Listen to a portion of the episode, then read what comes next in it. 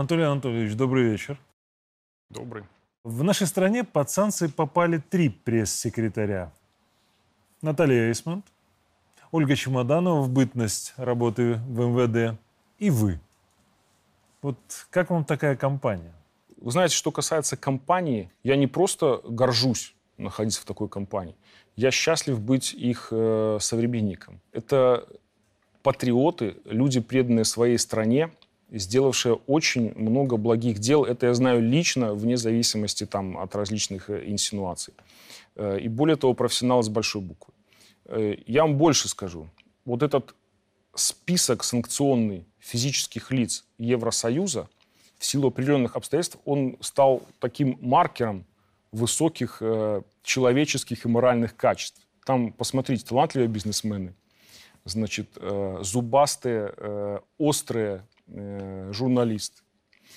Значит, и там, не одни, да, не один. Там грамотные управленцы, там принципиальные государственные служащие и много-много э, других хороших людей.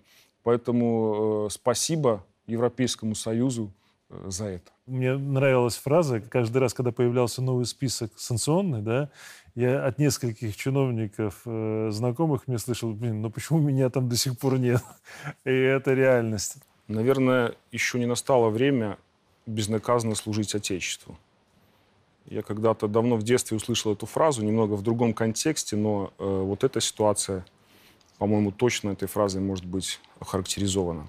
Вот эти меры репрессивные, да, они как раз-таки говорят о чем? О качестве и эффективности проводимой э, работы на всеми, всеми тремя э, пресс-секретарями. Более того, мы понимаем, что есть отклик в сердцах и умах как за пределами нашей границы, если это касается меня, так и внутри страны. Соответственно, были применены э, вот эти репрессивные меры, чтобы, ну, будем говорить прямо, э, просто э, заткнуть рот. Но э, наш секрет прост эффективности этой работы. За нами правда. И поэтому это так э, раздражает, мягко говоря. Э, второй позитивный момент в этом деле – это срыв масок. Плюрализм мнений, свобода слова, значит, э, дискуссия, спор и так далее, которые нас э, последние, не знаю, лет 10-15 активно э, пичкали с той стороны границы. Учили. На поверку, да, учили. На поверку оказалось вот этим. Как только затрагиваются интересы их, то есть это все касается нас. Давайте, значит, э, сидим сразу ваше, а потом каждый свое. Так и здесь. Выяснилось, что ничего это не стоит ломаного гроша, когда затрагивает их интерес. Все приносится в топку даже без всяких раздумий. Я, кстати, Э, буквально секунду отвлекусь. Может быть, не все внимательно смотрят все передачи Марков «Ничего личного» и расскажу, ну, как на самом деле обстоят дела вот, в сфере свободы СМИ, как это делается э, на пальцах с точки зрения Запада на сегодняшний день. На международной арене есть различные структуры, которые занимаются свободой слова и свободой средств массовой информации. Ну, как бы контролируют соблюдение. В том числе, да. Они угу. есть э, там в структуре ОБСЕ, есть в системе ООН, у них есть соответствующие мандаты э, и так далее, сфера ответственности. Естественно, под их критику попадали частенько и страны Запада, потому что не все так ладно в королевстве датском и в других тоже. Это не нравилось. Были на каком-то этапе э, созданы, значит, э, НПО, тоже всем известные, крупные, которые занимаются этой проблематикой. Естественно, музыку там заказывает тот, кто их финансирует. Они были созданы с той целью, чтобы направлять работу значит, вот этих э, механизмов значит, международных. Все равно критика продолжала звучать, это все равно не нравилось. Ну и вот, например, э, где-то с 18 года под зонтиком Великобритании сейчас идет создание организации, которая называется, по-моему, эм, Freedom, э, Media Freedom Coalition, что-то такое. Угу. Великобритания и Канада. Значит, что это такое? Это формирование некой параллельной структуры. Они проводят форумы, разрастаются, у них уже там есть, значит, аппарат определенный. Формирование полностью подконтрольной себе структуры с главной задачей, может, об этом прямо не говорить, но всем понятно, определять, э, что такое свободное средство массовой информации, значит, и несвободное. Единолично, по сути, это будет определять Великобритания, потому что mm-hmm. организация под ее, под ее, значит, крышей. Далее обсуждалось когда-то, что организация будет иметь право давать поручения агрегаторам новостным тегировать новость, то, что мы сейчас видим, вот это только начинает. Но это уже с 2018 года обсуждалось, что надо новости сегментировать, не выдавать в поиск некачественную информацию, как они говорят, и так далее. Вот э, как это все на пальцах делается. То есть вот эти все форумы, это не просто так, они имеют под собой конкретные выражения. Вот. Ну, возвращаясь э, к пресс-секретарям. Пресс-секретари доводят позицию официальную своего ведомства. Ну, естественно, это они всем, не от себя тянут. Да, это всем понятно. Опять же, репрессии в отношении пресс-секретаря это что тогда? Запрет на официальную позицию? Ну вот, вот как раз об этом. Ну вы же э, пытаетесь опротестовать это решение, насколько я знаю. На каком уровне вот это вопрос? Не то, что мы сейчас пытаемся опротестовать это дело, но поверьте, мы не сидим, мы не сидим сложа руки. И ну, в Беларуси же были определенные... положительные примеры, да? Один, как минимум, который я точно знаю, когда этот вопрос был решен в пользу человека, в отношении которого, белоруса, в отношении которого были санкции объявлены. Я вам скажу больше в принципе, все, э, не один, не один случай, все, кто подавал в суды по санкциям в прошлом, э, все выиграли суды. Угу. То есть это говорит о том, что санкции были совершенно не мотивированы. Я говорю про наши... То есть и незаконно? Бизнес-сообщество. Ну, конечно. Если кто-то не знает и мало смотрит Марков ничего личного, я поясню, что все односторонние меры, принудительные, незаконные, только Организация Объединенных Наций вправе какие-то санкции налагать mm-hmm. соответствующим механизмом. Все остальное это незаконно. Это одно государство пытается подчинить своим интересам, значит, другие государства или группы стран. Поэтому мы э, не то что протестуем, но определенная работа ведется. Э, определенная работа ведется в этом направлении.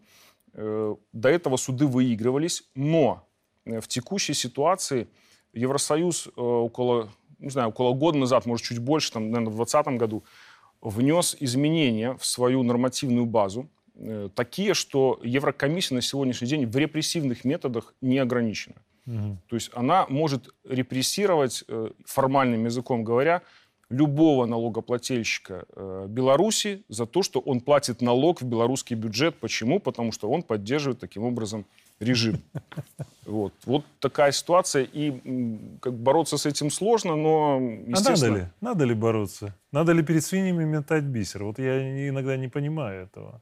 Мы все равно ничего не докажем. Идут нарушения международных норм такие, что уже ни в какие ворота не укладывается. Мы, я уже молчу про самолет Ренейр и про ситуацию с испанским истребителем, который реально посадил лайнер э, из Англии летящий, да?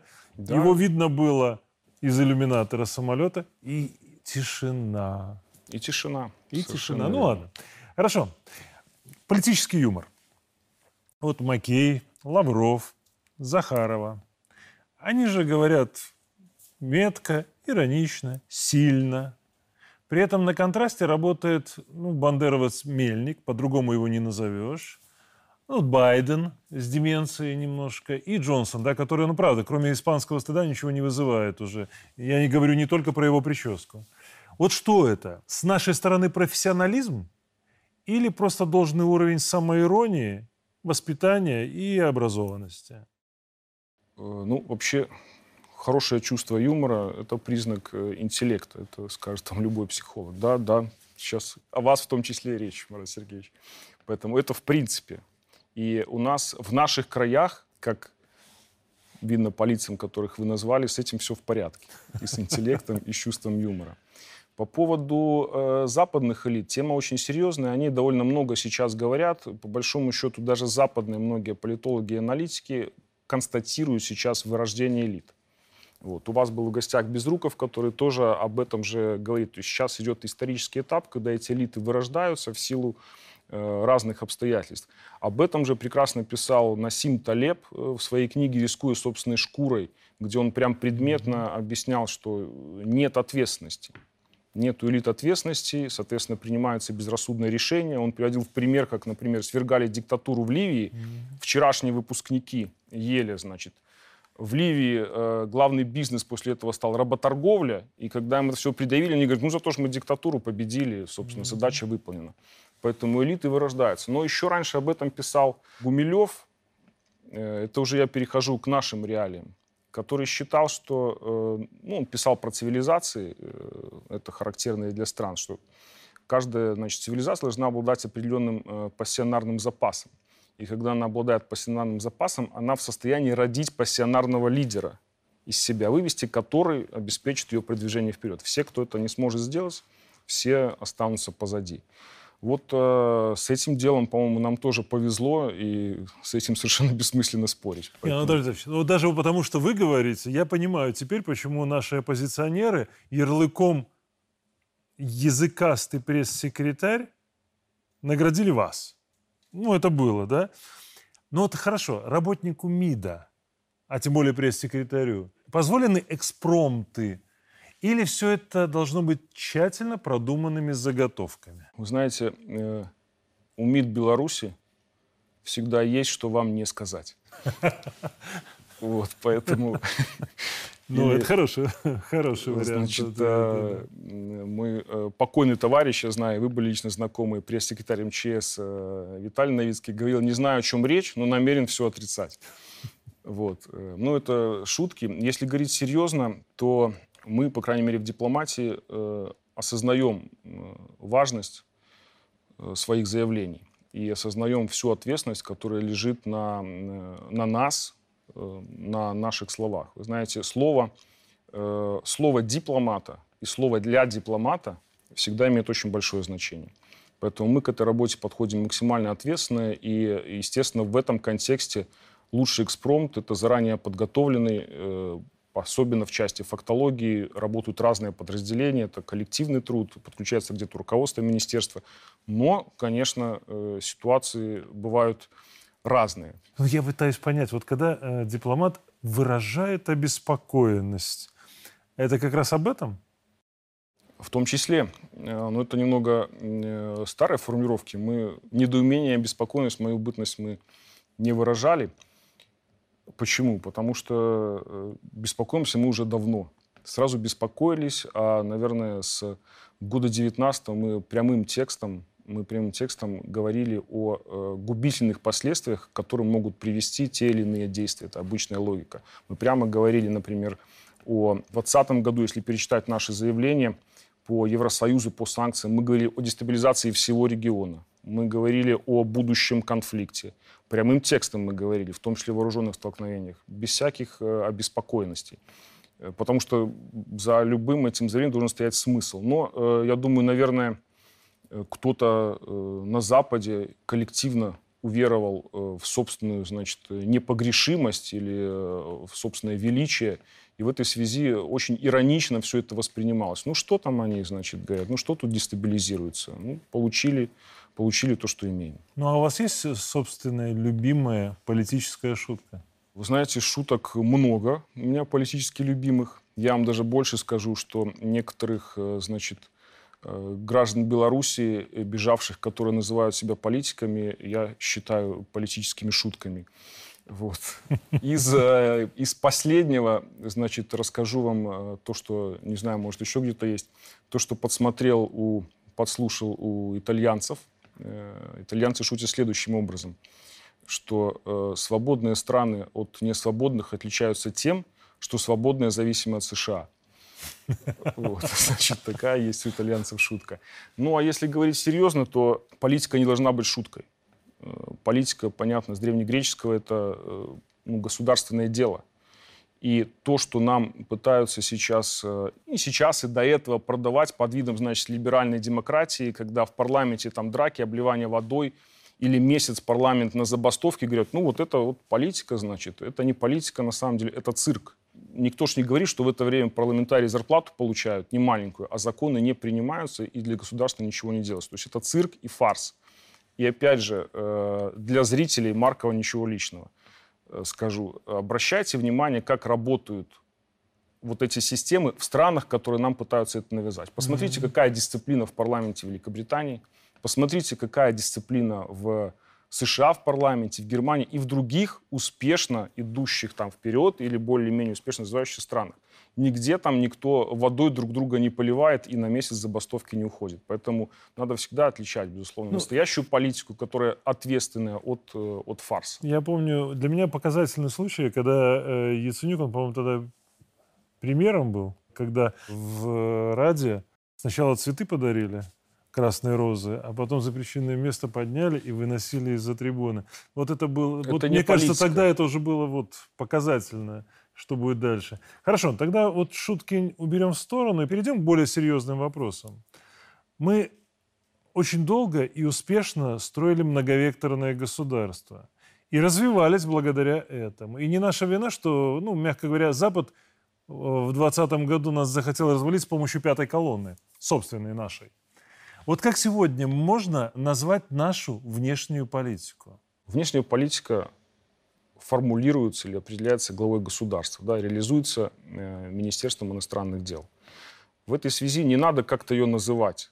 Э, Вот я всем рекомендую э, слушать внимательно в оригинале то, что говорит президент в данном контексте, не читать интерпретации аналитиков там и так И далее, которые политологов. да, там э, толкуют, значит, э, как в Англии то, что он сказал, а внимательно слушать он довольно четко и предметно э, всегда об этом говорит. У нас, по сути, в нашей внешней базово ничего ведь не поменялось. Мы ведь выступаем за мирное разрешение споров, за невмешательство в дела друг друга, значит, за бесконфликтное существование, за, за безопасность, то есть за базовые все принципы, которые были. У нас всегда были стратегические отношения с Россией, они есть и сейчас, более интенсивные в силу чего-то, но у нас всегда... То есть это же не, не- не что-то новое, да, мы же не взяли, как-то были от России, тут повернулись. Все, все это базово стало. Сейчас у нас Латинская Америка, э, сейчас у нас э, Азия существенно интенсивно. У нас еще есть ЕАЭС, СНГ, вот, все равно векторов много. И все равно под боком у нас э, Европа, пока еще Европейский Союз, там дальше посмотрим. Но никуда э, соседи у нас от Бога. Поэтому Ну вот для тех, кто в танке, да? Напомним, может быть, что европейские послы массово от нас уже выезжали в 98 году, если мне память не изменяет. Они не обещали вернуться тогда, но вернулись. А вот современный камбэк будет? Потом в десятом еще то же самое. Э, Уехали и, и спрашивали, значит, а когда нас назад позовут? А Они говорят, так, собственно, вас никто не выгонял. Это же ваше было решение. Ну, во-первых, сейчас э, ситуация такова, что у нас нет представителя Евросоюза и нескольких, нескольких всего лишь европейских послов. Все остальные загранучреждения у нас собственно, Функционирует, да? да, на уровне послов функционирует. То есть ни о каком массовом здесь э, исходе э, речи не идет. Э, Второе, э, мы открытая страна. Э, В принципе, дружелюбная всегда ко всем. И э, дипломатическое присутствие э, это важно для экономики и так далее. Но посол должен работать в рамках Венской конвенции. Его основная задача, там четко определены их несколько, но основная задача развитие дружественных отношений и иных видов сотрудничества со страной пребывания, культурного взаимодействия, политического. Такие послы всегда должны работать и, быть здесь. Послы, которые ставят своей целью, либо послы, которым такие задачи ставятся, значит, там, продвигать демократию, таких целей нет в Венской конвенции.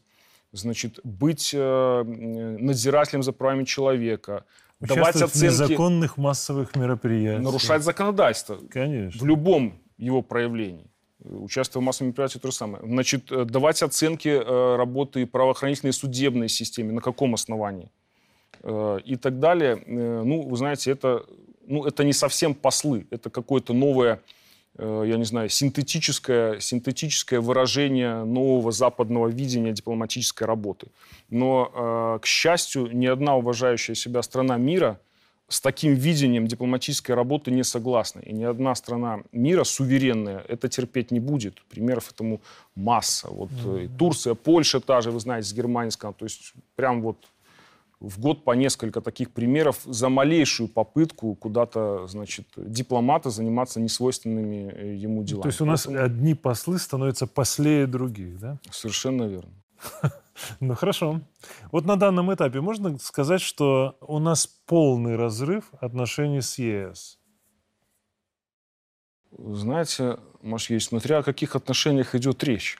Вот. Если, если это отношение там, учитель-ученик или там ментор и какой-то курсант, э, если это отношение в стиле «мы говорим, э, вы выполняете», или того хуже, э, как в некоторых странах, том числе соседних с наших, там эмиссар или комиссар сидит в правительстве, который визирует правительственное постановление на предмет их соответствия интересам ЕС, а не этой страны, таких отношений у нас не было и точно не будет. Тогда да, вот таких отношений даже нечего разрывать. Э, в остальном не мы были инициаторами э, сегодняшнего разлада. Мы не сделали ни одного инициативного антиевропейского шага. Все наши меры носят э, и до сих пор носят, естественно, ответный характер. Поэтому для нормального, равноправного диалога мы всегда открыты, и этим заканчиваем, кстати, каждое заявление Министерства иностранных дел. Но для взаимоуважительного и равноправного. Ну вот смотрите, частный пример. Кузнечики в шведском посольстве. Ну, почти два года жизни, да? Это не Ассанж в эквадорском, но у нас все-таки. И при этом ведь много материалов, причем наглядно, видео, да, где эти кузнечики нападают на белорусскую милицию, совершают уголовные преступления, что совершенно недопустимо ни в одном европейском государстве. Как реагирует полиция в просвещенной Европе, мы это видим наглядно. Вот неужели, если не на уровне государств, то хотя бы на уровне вот таких человеческих отношений или отношений коллег, вот эти факты не находят понимания у ваших коллег? Как реагирует Европа и их правоохранительная система на подобное проявление – кто не знает, может почитать в докладе Министерства иностранных дел о нарушении прав человека в западных странах. Вы его буквально вот опубликовали. Совершенно верно. Читайте, смотрите, сравнивайте. Угу. И, э, опять же, верьте только, только себе и тому, что видите. Ну, в частности, да, касательно кузнечиков. Что-то мне подсказывает, что эта история не закончена.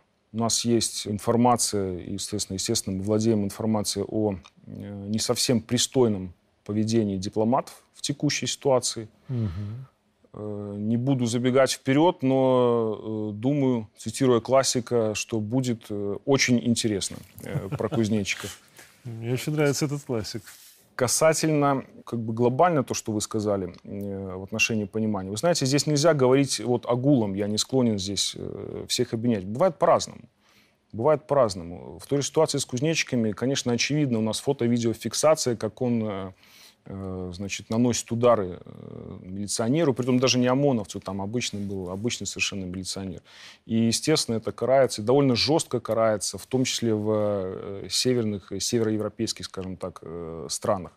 Кто-то кто в дискуссиях, то ли честно, то ли нечестно, допускает возможность для себя говорить, так это ж Э, он не милиционера ударил, а, значит, э, там, э, представителя режима, mm-hmm. то есть расчеловечение вот это происходит. Mm-hmm. А кто-то, конечно, опускает глаза в пол, потому что прекрасно понимает, что, что так есть, и в их ситуации было бы гораздо хуже.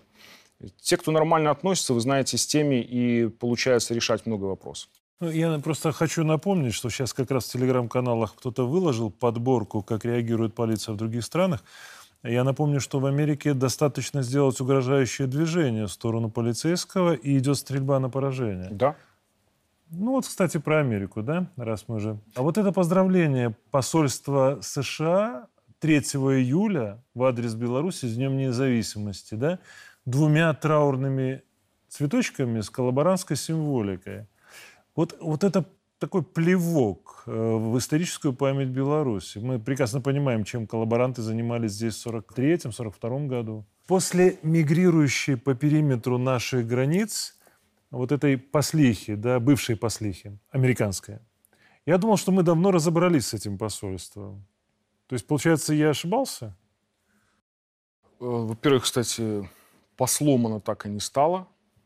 Поэтому ну да. Этот, как бы, Она стала вторым послом в Литве, если не помню. Да, то есть это, я когда-то говорил, что можно ее как угодно называть, но, собственно, к послу она отношения в данном случае не имеет, она даже в страну не приехала. Ну, поэтому... Там же надо грамоты вручить хотя бы, верительные. Совершенно верно, хотя бы прибыть, поэтому некий человек, там, она и у них называлась представитель, там, потом, э, поэтому поездила, собственно, уехала и, и, и с катертью дорога. Этот их поступок ну, он не имеет ничего общего вообще с дипломатической работой и, и с дипломатией в принципе. Это просто такой какой-то фарс, что ли. Вы знаете, мы когда-то предложили сельхозземли Аляски взять в аренду и возделать. Вот я, собственно, могу официально повторить, что это предложение до сих пор действительно, если надо, особенно в свете мирового голода, мы всегда готовы помочь и восстановить пострадавшие регионы Соединенных Штатов.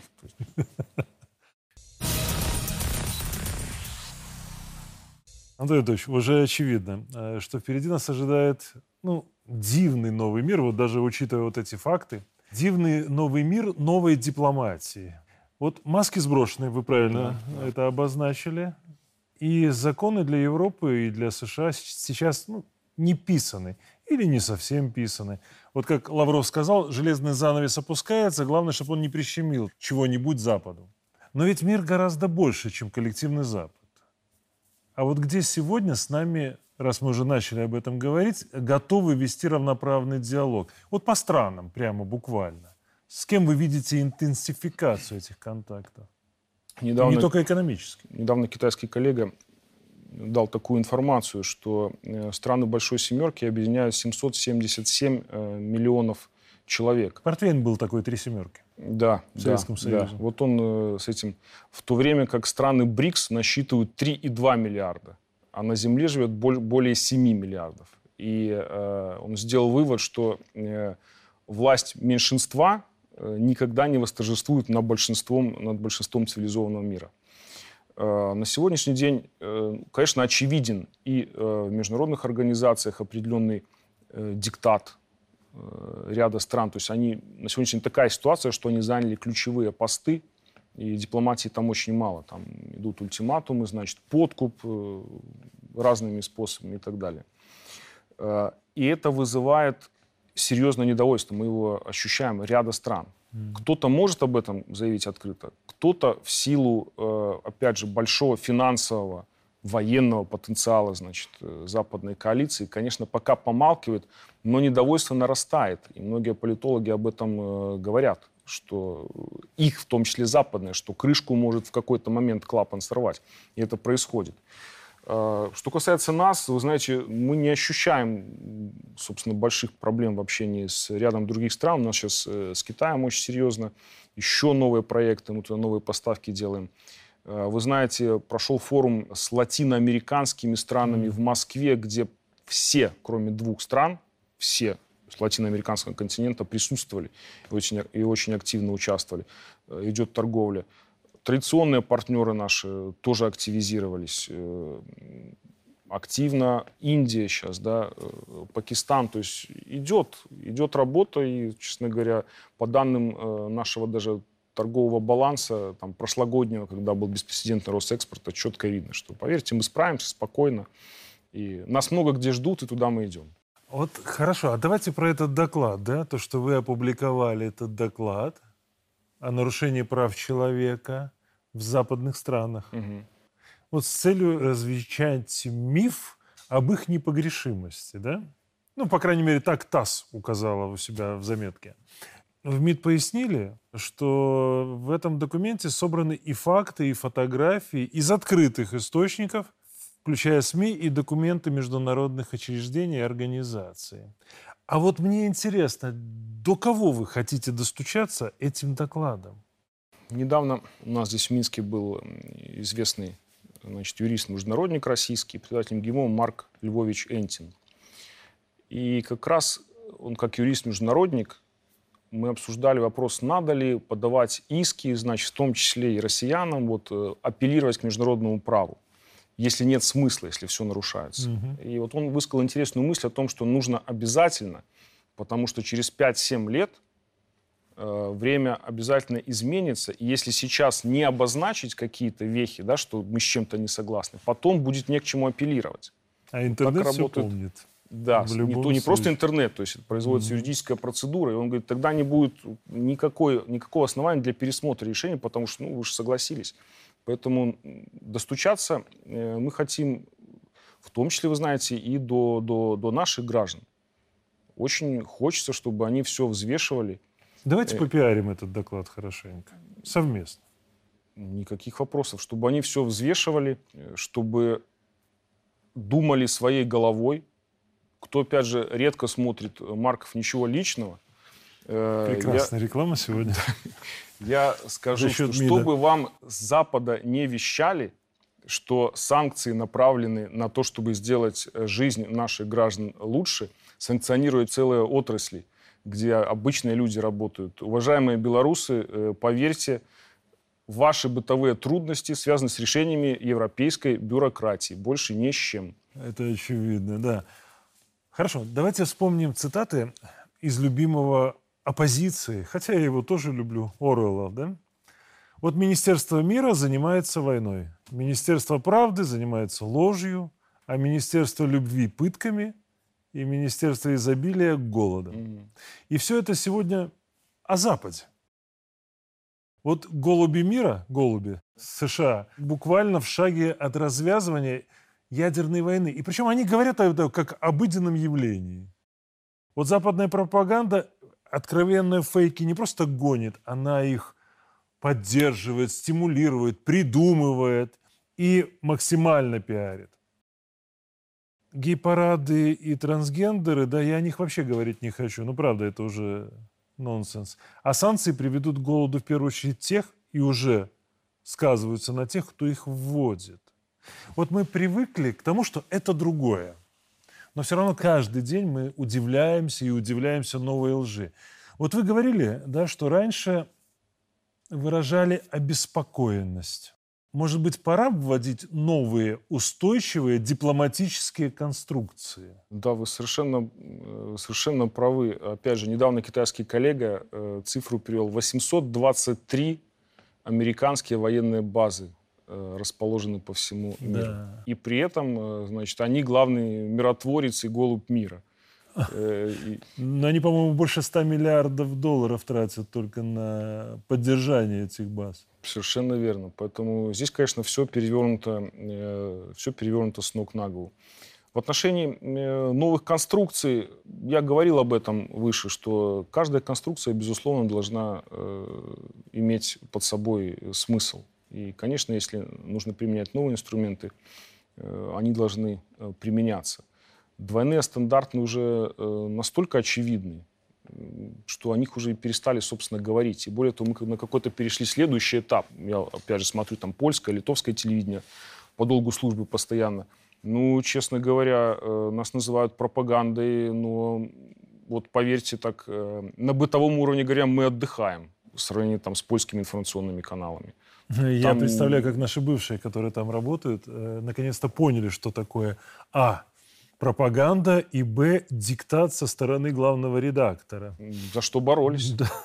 Но ведь э, новая архитектура безопасности – это тоже ваш термин, да? Вы от имени МИДа заявили, что разрастание НАТО является стратегической ошибкой, поскольку подрывает принцип э, вот этой неделимости безопасности. А какая она, вот эта новая архитектура безопасности? Термин не мой ну, о понятно. новой архитектуре международной безопасности уже лет 10-15 э, говорят. Собственно, с того момента, как, когда после холодной войны все системы сдержек и противовесов стали давать э, трещины и, собственно, перестали работать. Тот же Будапештский меморандум, который Украина недавно вспомнила, да, нас ведь никто не слушал, да, по Будапештскому меморандуму. Все просто сказали, так это не обязывающий документ. Ну, да. Когда... А, а он прямо запрещает применять методы экономического давления будапештским. То есть ну, там есть обязательства, что мы не будем применять и так далее. То есть все сказали, это же, ну, это же просто политическая декларация и так далее. Архитектура, которая была о неделимости безопасности, этот принцип до сих пор мы поддерживаем. И э, недавно э, есть заявление, э, если не ошибаюсь, по Совета министров э, иностранных дел ОДКБ, о том, что страны ОДКБ разделяют принципы равной и неделимой безопасности. Этот принцип закреплен в документах ОБСЕ.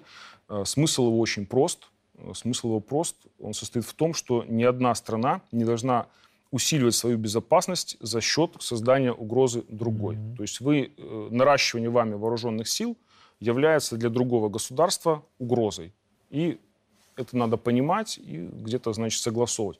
Что, опять же, о чем говорили э, наши российские коллеги в течение нескольких последних лет, когда наращивало вооружение Украины. Да, они постоянно апеллировали, что мы, это для нас угроза, мы вот по документу чувствуем свою угрозу и, э, и так далее. Вот к чему привело игнорирование принципа равной и неделимой безопасности. Сейчас есть разные школы э, аналитические, которые говорят, что этот принцип нереалистичен, потому что всегда кто-то будет наращивать, и другая страна будет наращивать, значит, в ответ, и это будет запускать спираль конфронтации, которая будет подниматься все выше и выше. Одно из наших видений, одно из видений министерства, что будущая архитектура э, должна базироваться на неких э, юридически обязывающих документах между всеми странами, э, юридически обязывающих обязательно, потому что мы увидели цену политическим декларациям, э, таких своеобразных пактов о ненападении. Mm-hmm. И, э, собственно, вы знаете, что вот в мае было письмо президента Беларуси на генерального секретаря ООН, где тоже об этом э, говорилось. То есть он предложил созвать международную конференцию наподобие Сан-Франциско, где как раз об этой новой архитектуре поговорить, как она должна выглядеть. Но это должен быть диалог, диалог, диалог. честный, диалог открытый, mm-hmm. заинтересованный в создании этой архитектуры. Э, на сегодняшний день, к сожалению, мы пока видим только эскалацию и интереса мало. Ну, посмотрим. Просто вот это вот после Украины наращиванием сейчас занимается активно Польша. И то, что президент озвучил увеличение их армии в два раза, там, до 400 тысяч, на самом деле. Я боюсь даже подумать э, о последствиях, глядя на юг. Ну, ладно. Ну, вот без виз. Да, для литовцев, латышей и уже для поляков. И все это в ответ на весь западный такой деструктив в отношении Беларуси. Вот что это? Э, мы подставляем щеку или демонстрируем такой высший пилотаж белорусской дипломатии и политики? Ну, я надеюсь, что высший пилотаж наш впереди еще, то есть это не, не предел эти то потомки. пока это еще так. Да, история, история расставит все по своим местам. Надеюсь, что мы еще не, не, не на максимум своих возможностей. Ну, вы знаете, это решение, не то, что это пилотаж дипломатии, это решение принято главой государства, и в его подготовке и выработке принимали участие все заинтересованные ведомства. Это Министерство внутренних дел, прежде всего, которое сталкивается с нагрузкой. Мы, естественно, как Министерство иностранных дел и так далее. Эффективность его на лицо. Я здесь не буду дискутировать. Э, по состоянию на вчерашний день более 100 тысяч человек только Литва, Латвия. Это в нашем характере, то есть здесь не было таких даже каких-то глубоких умыслов, ведь в нашем характере не разрывать добрососедские связи. Mm-hmm. Это абсурд из-за, э, значит, ну, политиков, там, политиканов соседних стран разрывать межчеловеческие контакты. Мы это никогда не пойдем. Э, если людям надо действительно приехать здесь и как-то им это помогает, почему нет? Если те создали, если у нас же был э, облегченный безвизовый режим, они да. его, значит, поприостанавливали и так далее. Поэтому мы сделали такой шаг. С Польшей, как заработает, э, посмотрим. Но я понимаю, что, что уже работает. Почему понимаю? Потому что есть заявление пресс-секретаря польского МИДа о том, что никому не надо ездить в страну, которая считает Польшу врагом Угу. Это опасно. Э, значит, если кто-то не знает, э, никогда, ни на каком уровне мы не говорили, что считаем поляков врагами. Это близкие нам люди, э, во многом совершенно соседняя страна, с которой мы всю жизнь по своей инициативе выстраивали добрососедские, э, добрососедские отношения. А руководство Польши, оно ж э, приходит и уходит. Не, ну, в любом случае, э, Люди сами эти решат. несколько сот тысяч поляков, которые у нас живут, это наши поляки. Это Совершенно верно. Никто Никогда. Посмотрите по фамилиям любого исполкома, администрации района, особенно в западных частях. Там Числавовичей и так далее ты увидишь десятки. Если... То есть для нас это даже абсурдно звучит. Ну да, но это классное решение. На самом деле, вот президент принял классное решение, потому что уже первые отзывы от литовцев, которые и журналисты наши снимали, да и даже в личном общении, они ведь ну, приезжают, напуганные своей пропагандой, своим режимом, да, и говорят, ребята, так вы здесь живете? Да. Оказывается, у вас здесь все классно. Мы думали, что у вас вот эти вот сказки про медведей, особенно для людей, которые не были в Беларуси долго, они действительно воспринимают нашу страну совершенно иначе, пока не увидят своими глазами. Но Слово дай об уровне, бог. об уровне медийной истерии. Естественно. Слово. Ну, есть, это насколько... вот опять же мы возвращаемся к пропаганде, реальной пропаганде, да, да. а не то, что мы тут кстати, э, литовцы, вы вспомнили, к нам приезжали литовцы, потом литовские блогеры приезжали, значит, на АЭС. И после этого визита бывший заместитель председателя Конституционного суда Литвы потребовал привлечения их к уголовной ответственности за измену Родины и дополнить уголовное законодательство, что поездки в недружественную страну, которую там Литва прият, являются изменой родине. Это... То есть э, с реальным тюремным заключением. Давайте я публично это скажу. Это бред сивой кобылы. Да. Вот. Ну, пусть это прозвучит. Ладно. Ну вот у нас же еще есть беглые белорусы, да, которые бежали от ужасного режима. Украине и Западу они уже не интересны. Ну, повестка изменилась немножко, да. То есть я не говорю про оскорбление, но уже идет блокировка банковских карт, депортация, непродление нахождения на территории страны. И вот последняя информация, которая была, да, это реально вовлечение в боевые действия под угрозой депортации. Вот то, что касается Украины, допустим. Но де юра это все равно наши граждане. Вот если не брать реальных э, преступников и зачинщиков там тех же рельсовых войн, которые сбежали, с ними все понятно то как нам поступать с такими беглыми? Особенно если они обратятся в наше диппредставительство за рубежом. Байрон, по-моему, сказал, что тот, кто не любит э, свою страну, вообще не способен любить. Это как бы мое отношение, с которым я полностью согласен. Э, касательно этих выехавших, я считаю, что предельно э, четко правильно, даже не вижу места для дискуссии. Это уже было неоднократно сформулировано. Те, кто э, совершили преступление, должны понести ответственность. Здесь я как бы не вижу противоречий. Те, кто э, заблудшие, э, блудные дети, блудные, естественно, должны возвращаться. И должны возвращаться, потому что там действительно будет хуже. Только здесь их примут. Вот вчера там даже кого-то в Варшаве избили, значит, mm-hmm. который 8 лет. И это будет да нашу бегуху эту, как в Закопанах, там да, оскорбили это будет... так, что только за факт совершенно белорусская. Кто там устроился? Э, у нас всегда и президент говорил, что мы, опять же, открытая страна, мы не можем никого... Кто там устроился, кто там видит себя? Опять же, никаких проблем. Люди, пожалуйста, живите. Нам здесь тоже не, никаким образом от этого не хуже. Я э, помню, кстати, э, уже забыли многие, но я же помню, с каким упоением и как агрессивно наши украинские соседи зазывали, затягивали к себе, значит, айтишников наших. Помните, сколько было заявлений, э, решение правительства, там, мы всех приютим, создадим IT-мекку во Львове. Э, создали IT-мекку? Поэтому всегда нужно думать своей головой.